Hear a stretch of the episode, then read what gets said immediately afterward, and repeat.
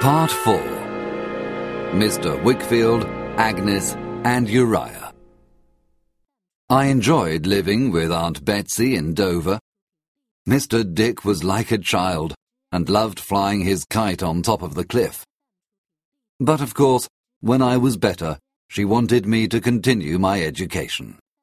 We went to the old cathedral city of Canterbury near Dover, and she took me to the house of Mr. Wickfield. When we arrived, a strange young man came to hold Miss Betsy's horse. His name was Uriah Heep, Mr. Wickfield's clerk. He was tall and thin, and moved his body like a snake.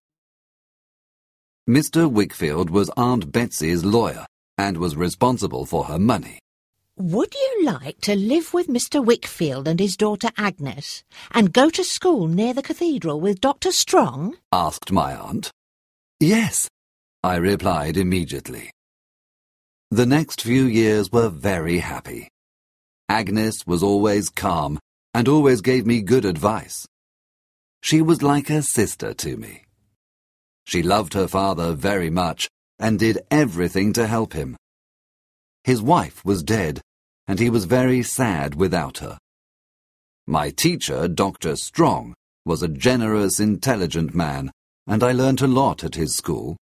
I fell in love with Canterbury girls many times as I grew older, had fights with local Canterbury boys, and did all the things that boys usually do.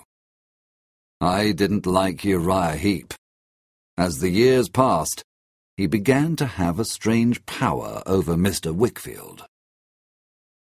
Maybe one day you will be Mr. Wickfield's partner, I said to Uriah. He moved his body like a snake. No, no. You're very kind, Mr. Copperfield. I am much too humble. But please come to visit me and my mother in our humble home. I met Mrs. Heep. She was exactly like her son, We are very humble, Mr. Copperfield. she said. At this time, the Micawbers came to Canterbury. They were very surprised to hear my story. They met Uriah, but soon left Canterbury again because they owed money. Finally, it was time to leave school. Aunt Betsy asked me to decide on a profession. Visit Peggotty in Yarmouth. She suggested, While you are there, think carefully about your future. Then we will decide. I was a young man now. I travelled to London alone and stayed there before I continued to Yarmouth. At the inn, I was surprised to meet Steerforth. At first, he didn't know me, Ah, it's Daisy. he said. I was very happy to see him.